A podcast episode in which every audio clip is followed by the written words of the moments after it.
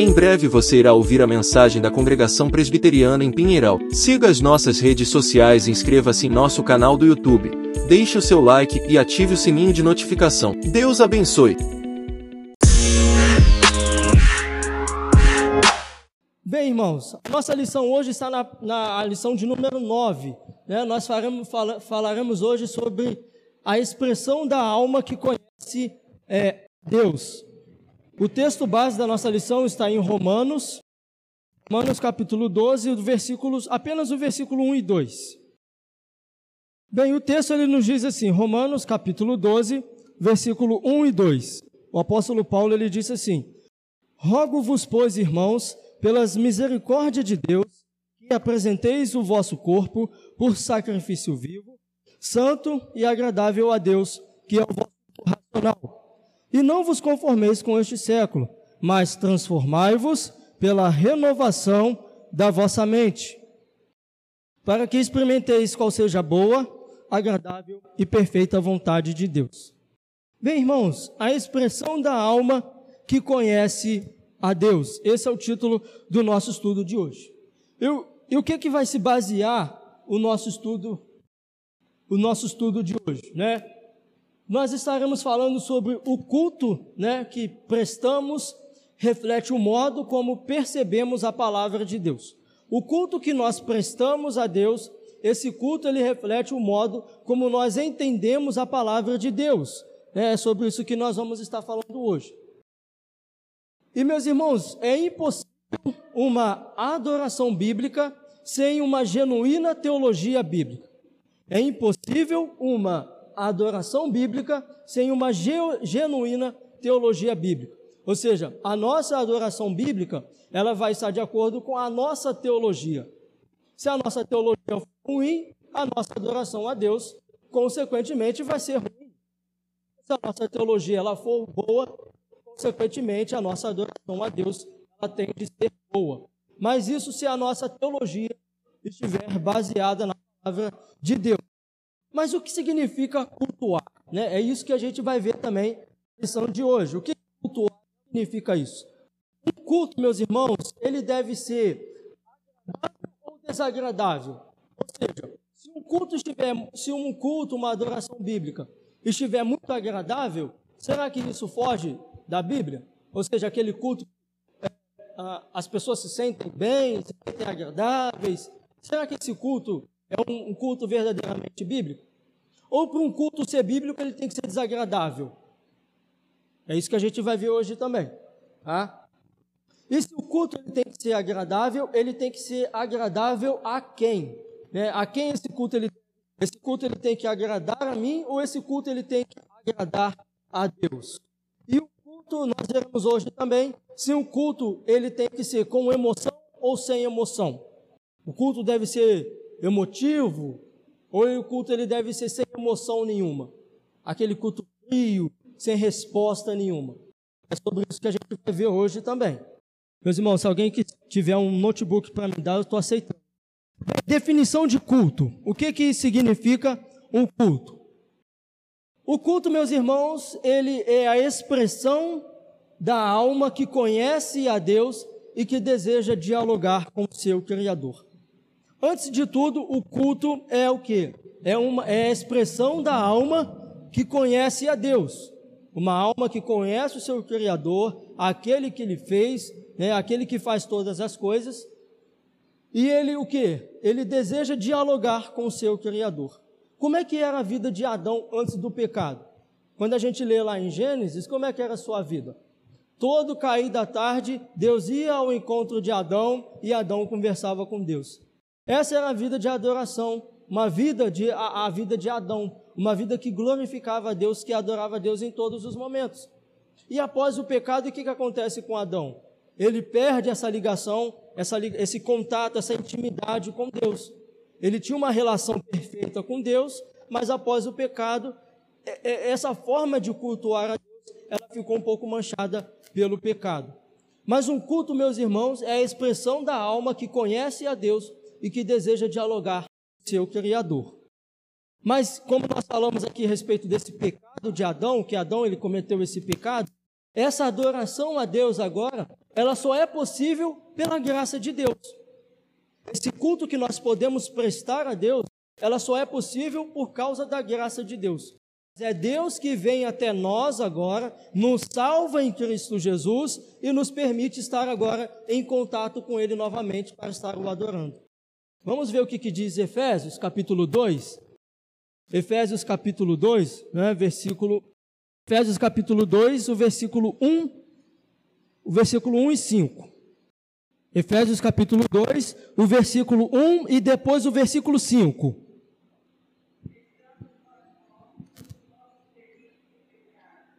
Então veja, ele nos deu vida, estando nós mortos em nossos delitos e pecados. Nós estávamos em nossos pecados e Deus veio até nós. Versículo 5.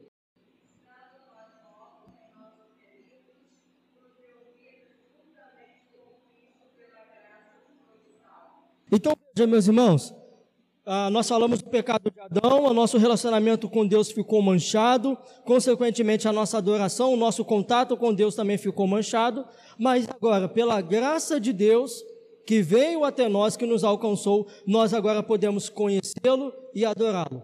Agora nós podemos expressar cultos de gratidão a Deus. E um culto, meus irmãos, ele não está na beleza da sua pompa. É, ou seja, o que, que, o que, que isso quer dizer a nós? Um, um, um, bom culto não quer dizer aquele culto que tem fumaças, né, que tem apresentações, que tem teatros, que tem danças, né, que tem show de luzes. Um culto ele não está nessa pompa, né, no pastor que sabe entreter as pessoas, que sabe divertir as pessoas. Um culto agradável a Deus não está nessa pompa, né, na forma de agradar as pessoas em si. O culto ele não se baseia, ele não, a grandeza do culto não está na sua pompa. A grandeza do culto está exclusivamente na majestade de Deus. A grandeza de um culto está em reverenciar, em evidenciar a majestade de Deus, tanto no início como no final de um culto. Então a grandeza de um culto não está na sua pompa. Às vezes a gente olha para umas, para umas denominações e a gente olha, né, um, um, um show pirotécnicos, shows que, né, aos os nossos olhos, né, até brilham, mas a grandeza do culto não está nisso. A grandeza do culto está na, em reconhecer a majestade de Deus e a grandeza de Deus. E um culto também, meus irmãos, ele é uma resposta a Deus. Vamos ver o que, o que ele quer nos dizer com isso. Por que, que o culto, meus irmãos, é uma resposta a Deus? Porque não é uma ação humana, mas uma resposta à ação de Deus sobre nós. Nós falamos aqui no início que o, é, nós não podemos ir até Deus. Pelos nossos pecados, nós não podemos ir até Deus.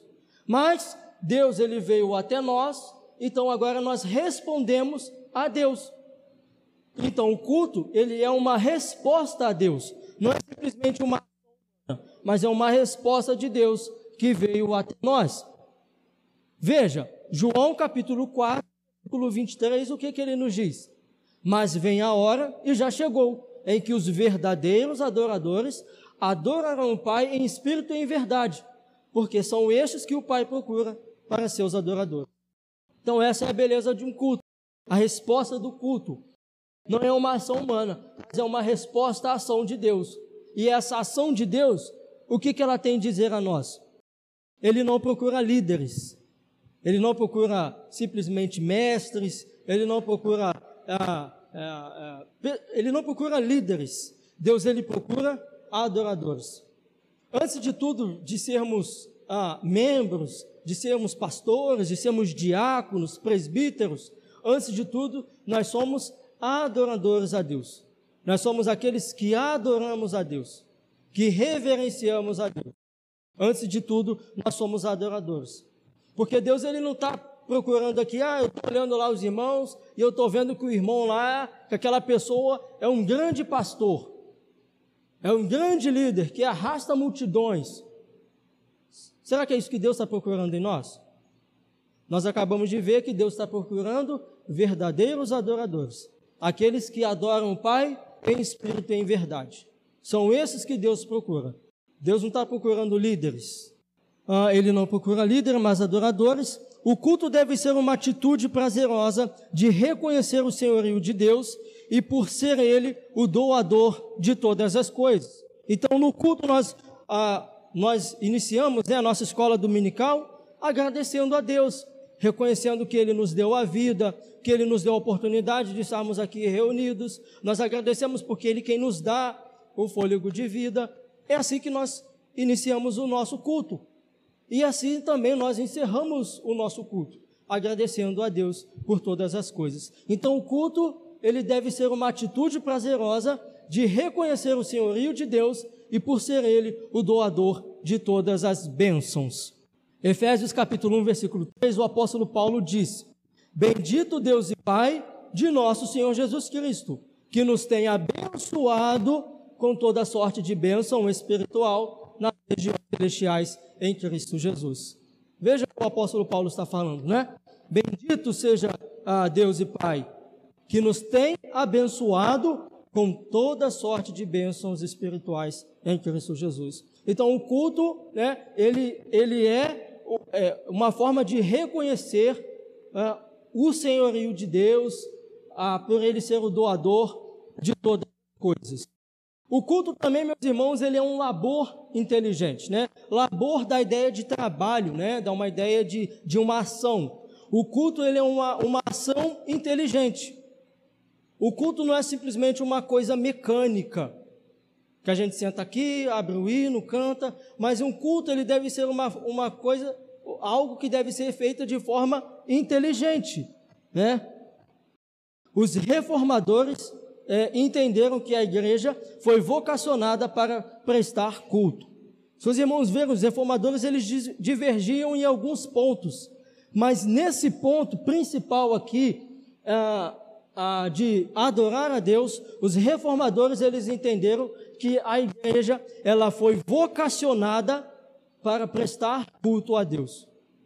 A igreja ela não foi vocacionada senão para outra coisa, senão para prestar culto a Deus, senão para adorar a Deus, senão para louvar a Deus.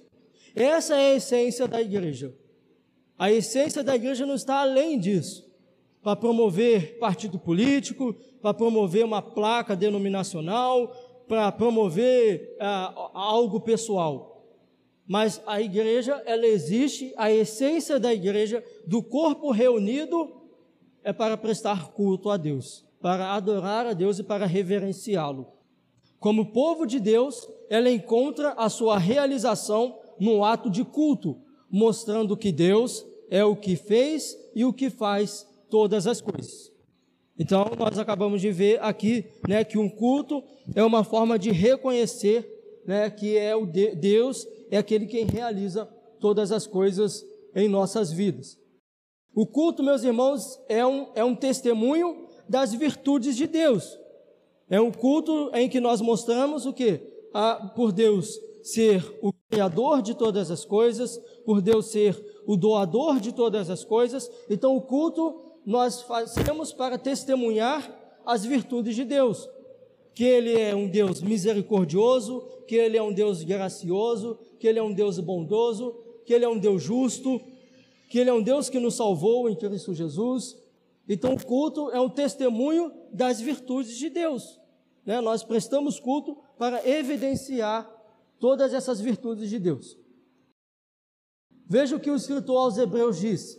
Hebreus capítulo 13, versículo 15.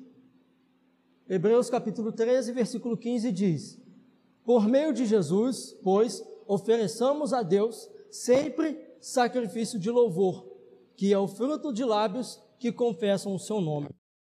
Então, através dos cultos, né, nós ah, prestamos sacrifícios de louvor a Deus. Como que, era feito, como que era feito o sacrifício no Antigo Testamento? Através de oferecimento de animais, através de oferecimento de, de, de, de alimentos, dos cereais, né? Então, como que era oferecido o culto? Através da imolação do sacrifício de animais. Hoje em dia nós fazemos isso? Nós não fazemos isso hoje em dia. Nós oferecemos um culto a Deus, um sacrifício a Deus, através dos lábios que confessam o louvor do Senhor. Através dos lábios que confessam que Jesus é o Senhor. Por meio de Jesus, pois, ofereçamos a Deus sempre sacrifício de louvor. O nosso louvor é o nosso sacrifício a Deus, que é o fruto dos lábios que confessam o seu nome. E o culto, meus irmãos, ao contrário do que muita gente pensa, ele não envolve somente emoções. O culto não é só emoção, mas o culto ele envolve o quê? Ele envolve mente, emoções e vontade. O culto ele precisa ser feito de mente, ou seja, com entendimento. O culto ele envolve emoções. Também nós, ah, nós nos ah, ah, emoções aqui não não entenda por emocionalismo, tá bom, irmãos? Daqueles que choram, que caem, que se derramam. Não é esse emocionalismo, tá? Mas o culto ele envolve a mente, as emoções e a vontade.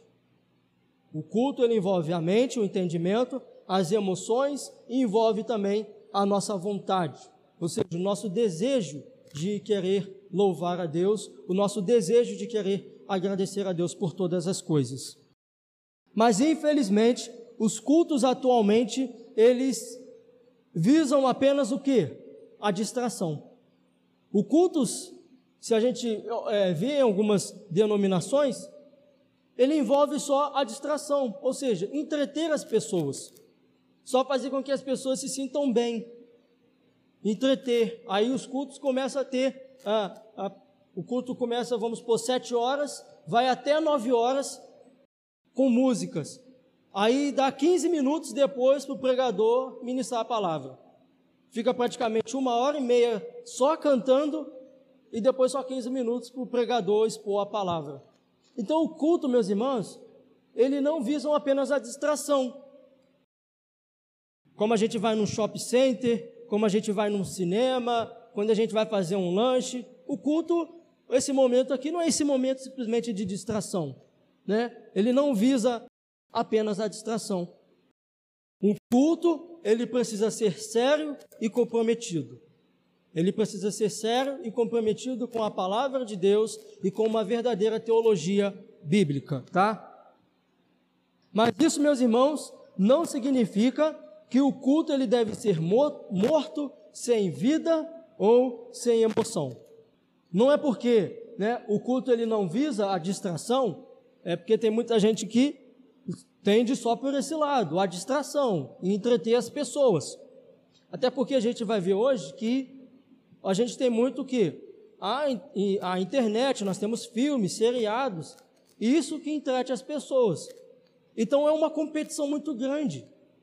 E as pessoas caindo nesse mal estão tentando competir com esse, esses meios de entretenimento. E para chamar a atenção das pessoas, para fazer com que as pessoas prestem atenção, estão inserindo outros elementos no meio do culto. Mas isso, meus irmãos, não significa que o culto ele deve ser morto, sem vida ou sem emoção. Nós podemos cantar a Deus, nós podemos cantar a Deus com emoção, nós podemos cantar a Deus com vontade.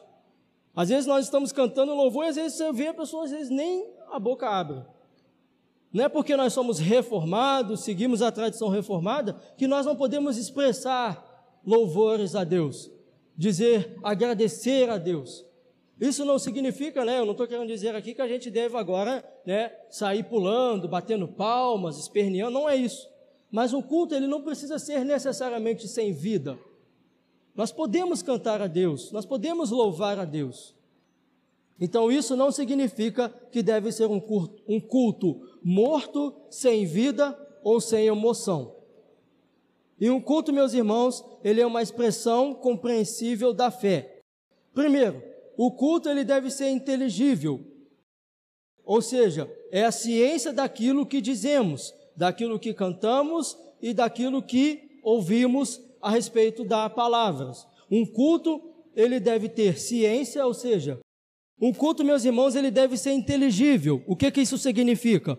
Ele, o, um culto ele deve ter ciência daquilo que dizemos, daquilo que cantamos e daquilo que ouvimos e daquilo que ouvimos. Ou seja, eu já, eu já vi muitos cultos por aí que às vezes o pastor ou às vezes um louvor está cantando algo que não está de acordo com a palavra de Deus e as pessoas estão dizendo amém, as pessoas estão, eh, estão louvando, estão agradecendo a Deus, às vezes fazendo isso de forma mecânica. Eu já vi um culto em que uma pessoa ela, ela, ela foi numa determinada denominação e lá o, o determinado líder lá, ele só gritava, só falava palavras, né? Essa tal palavras de línguas, e a pessoa, no final, uma conversando com a outra após o culto, ela, ela perguntou para a outra assim: Você entendeu o que, que aquele pregador falou? A outra disse assim: Eu não entendi nada, mas eu sei que eu pulei, eu sei que eu gritei, eu sei que eu dei muita, muitas glórias a Deus. O culto ele deve ser assim, meus irmãos? Evidentemente que não. O culto ele deve ter ciência daquilo que dizemos, daquilo que cantamos e daquilo que ouvimos. A centralidade do culto é a palavra de Deus. Um culto ele deve ser o momento em que nós abrimos a palavra de Deus, o momento em que nós ah, ensinamos a palavra de Deus e o momento em que nós aplicamos a palavra de Deus, né? A palavra, a palavra de Deus, a Bíblia, ela deve ocupar o lugar central em todas as coisas. Não precisamos de espetáculos ou de animadores de plateia. Né? Nós não precisamos de nada disso. O culto, no culto, a palavra é quem deve ter a, a centralidade. Um culto e emoção. Um culto não pode ser confundido com emoção, mas não podemos aniquilar por completo as emoções. Uma vez o, o reverendo Augusto Nicodemos, ele foi perguntado sobre essa questão da igreja presbiteriana viva. Se, se a igreja presbiteriana viva ela tinha algo contra as pessoas chorarem no culto, sobre as pessoas se expressarem no culto de alguma forma. E ele disse, ele respondeu que ele não via problema nenhum, mas ele dizia que essas emoções, elas deveriam vir de acordo com a exposição da palavra de Deus. Essas emoções não podiam vir simplesmente porque a pessoa achou o louvor bonito, porque a pessoa cantou bonito, porque ela sentiu arrepios, né? Porque ela sentiu um toque diferente. Ele vai dizer que essas emoções, o choro, né? A pessoa chorar no culto, a pessoa, né? Se expressar de uma forma diferente. Ele disse que essas emoções, ela deve vir por conta da, do entendimento da exposição da palavra de Deus. Fora isso, ele acha que isso não deve acontecer. Porque às vezes a gente pensa que a gente né, deve sentar aqui no culto, né, ficar igual estátuas sentados assim, né? Sentados, né? Como estátua. Então, esse, o culto, ele pode ter emoções, mas como gente, nós acabamos de ver, o reverendo Augusto Nicodemos, ele vai dizer que essas emoções, ela deve vir de acordo com o entendimento da exposição da palavra de Deus. Amém, irmãos? Bem, as prescrições divinas a respeito de um culto. Precisamos estar vigilantes para não caminharmos em direção oposta à satisfação de Deus. A Confissão de Fé de Westminster, ela diz o seguinte: é, o modo aceitável de adorar a Deus é instituído por Ele mesmo é tão limitado pela sua própria vontade revelada que ela não pode ser, que ele não pode ser adorado seguindo as imaginações e invenções dos homens, ou sugestões de Satanás, nem sob qualquer representação visível ou de qualquer modo não prescrito, prescrito nas Escrituras. Resumindo, o que a confissão de fé de Westminster está dizendo? O nosso culto, ele não pode ser feito por imaginações humanas. Eu não posso chegar aqui simplesmente agora e vamos falar, irmãos, agora nós vamos adorar a Deus assim. Irmãos, agora nós vamos adorar a Deus dessa forma. Nós precisamos avaliar o modo como nós vamos adorar a Deus de acordo com aquilo que a palavra de Deus nos diz. Meus irmãos, eu queria trazer aqui algumas imagens para os irmãos estarem vendo, mas me, me perdoem, eu sei que não vai dar para ver muito, mas eu vou pedir para os irmãos fazerem um esforço, tá? Essa imagem aqui, como nós estamos falando de culto, essa imagem ali, ela, ela é um pastor dos Estados Unidos. Houve um período nos Estados Unidos que os pastores eles começaram a inserir no meio do culto cobras e, deixar, e deixavam no meio do culto que as cobras picassem eles. O que, que aconteceu? Muitos pastores começaram a morrer. pelo veneno de picada de cobra. Esse aqui é um exemplo de um pastor segurando uma cobra, deixando que a cobra picasse ele, mas muitos pastores vieram a óbito. Aquele dali, meus irmãos, é um pastor com um telefone no meio do culto. Ele pega o telefone e diz que está ligando para Deus e Deus está falando com aquela pessoa. Ele pega o telefone, liga para Deus e diz que Deus está falando no telefone. Eu trouxe aqui algumas imagens para os irmãos terem entendimento de mais ou menos como que estão os cultos na atualidade. Então ali, ele está com o telefone na mão e passa o telefone para a pessoa e Deus está falando com, com a pessoa ali. Veja aquela chamada ali para um culto. Vê se isso parece de uma igreja, né? Sexta-feira forte. Desencape... Não. Desencape... Desencapetamento total.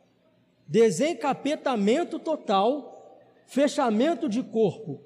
Às 9 horas, às 15 horas e às 19 horas. Isso parece mais o que? Uma religião de matriz africana. Mas, por incrível que pareça, é uma chamada para uma igreja.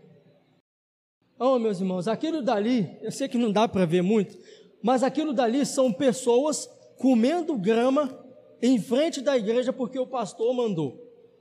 Pessoas, o pastor no culto mandou as pessoas, elas tiveram uma certa hipnose e o pastor mandou elas irem para frente da igreja comer grama. E as pessoas foram lá e começaram a comer grama como se fosse bode, né? Como se fosse um cabrito, como se fosse uma vaca. As pessoas estão lá comendo grama. Veja aquela outra chamada ali. Sexta-feira, a distribuição do banho do descarrego. Para quebra de maldições e proteção do mês. Aí você vai lá, você escolhe qual tipo de maldição você quer quebrar, né? Se é a maldição financeira, maldição familiar, maldição sentimental. Os irmãos terem uma noção de como estão as coisas, né? Meus irmãos, aquilo dali é uma igreja também, é uma igreja na África, em que os pastores, eles tomam bebida alcoólica no meio do culto é, é o culto da bebida alcoólica. Eles celebram lá, aquilo dali são duas garrafas de cerveja, e aquele pastor, ele está orando, né, é, apresentando a cerveja diante de Deus, e lá no meio do culto, os, os irmãos, os pastores, bebem cerveja. Os irmãos têm uma noção. Aquele dali muito conhecido, né? No meio do culto, o que, que ele está fazendo? Vendendo colchão. Pessoal, irmãos, se chegarmos aqui e começar a vender, ao invés de pegar a palavra, ensinar a palavra de Deus, começar a vender coisas, no meio do culto, ele está fazendo merchan, né, propaganda de um colchão, no meio do culto, apresentando um colchão lá de uma determinada marca lá. Tudo isso para quê? Para arrecadação de dinheiro. Aquilo dali, irmão, adolescentes dançando funk dentro da igreja. Os jovens se reuniram dentro do culto e eles estavam dançando. Mais um exemplo ali de um pastor, né, com, com uma cobra na mão e ele vai colocar a cobra ali na em alguém que está participando nos cultos ali. Os irmãos estão vendo ali, os irmãos conhecem, já ouviram falar de Chaves, né? Tem lá vários personagens e um deles é o Chapolin Colorado. Por incrível que pareça, aquilo dali é um pastor no meio do culto vestido de Chapolin Colorado. Ele está pregando no culto vestido de chapolim colorado. Tudo isso com o objetivo de quê? De entreter as pessoas. Para entreter as pessoas. Já tá já, irmãos. Aquele dali é o pastor fazendo a tal unção do sal. Está ungindo o sal grosso para distribuir, não, né? Para vender para os irmãos. Para depois eles chegarem lá na casa deles e colocar no canto das paredes, né? Colocar lá no, nos cantos, enfim. Aquilo dali foi toneladas de sal. Aquilo dali é um pastor, líderes, né? Que se vestem como sacerdotes. Aí desfilam com a arca, né? Para cima e para baixo. Eles se caracterizam de sacerdotes, como se ainda nós estivéssemos na antiga aliança. Nós não estamos mais na, na antiga aliança. Se os irmãos quiserem entender melhor sobre isso, leiam a carta aos Hebreus. O escritor da carta aos Hebreus vai falar o quê? que existiam sacerdotes no Antigo Testamento, mas agora Jesus é o nosso sumo sacerdote. Os sacerdotes do Antigo, do Antigo Testamento ofereciam vários sacrifícios, e mesmo assim não era perfeito. E Jesus, ele é o nosso sacrifício perfeito. Nós não precisamos mais de sacerdote, nós não precisamos mais de arca da aliança, nós não precisamos de nada disso. E hoje o que, que os pastores estão fazendo? Se vestindo de sacerdotes, para tentar trazer essa ideia de ser né, ungidos, de ser escolhidos por Deus. Eu acho que essa daqui é a última, tá? Irmãos, eu deixei algumas imagens de fora porque não ia convir trazer aqui para gente.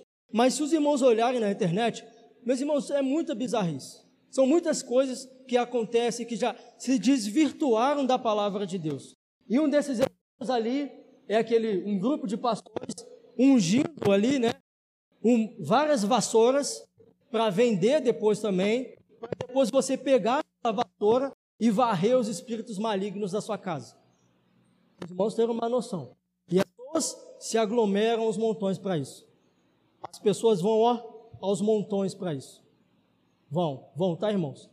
Se a gente começar a fazer aqui isso, Deus que me livre, os irmãos vão ver como vai chover de gente aqui, querendo receber a vassoura ungida, querendo receber o óleo ungido, querendo receber a rosa ungida. Aquele é um exemplo de pastores ali, né, consagrando vassouras para vender depois e para as pessoas chegarem lá varrerem né, maldições ah, da sua casa. A nossa conclusão. Michael Wharton, ele chegou a errado com a arte e a imaginação. Mas há muito de culto motivado por sentimentos e imaginações. Há muito errado nisso. Não podemos adorar a Deus com as nossas próprias opiniões. Nosso culto, que nossa deve ser rigorosamente verificado por sua integridade teológica. Isso para se divertir. Então, os nossos cultos, meus irmãos, o modo como nós adoramos a Deus, ela precisa estar baseada naquilo que a palavra de Deus diz.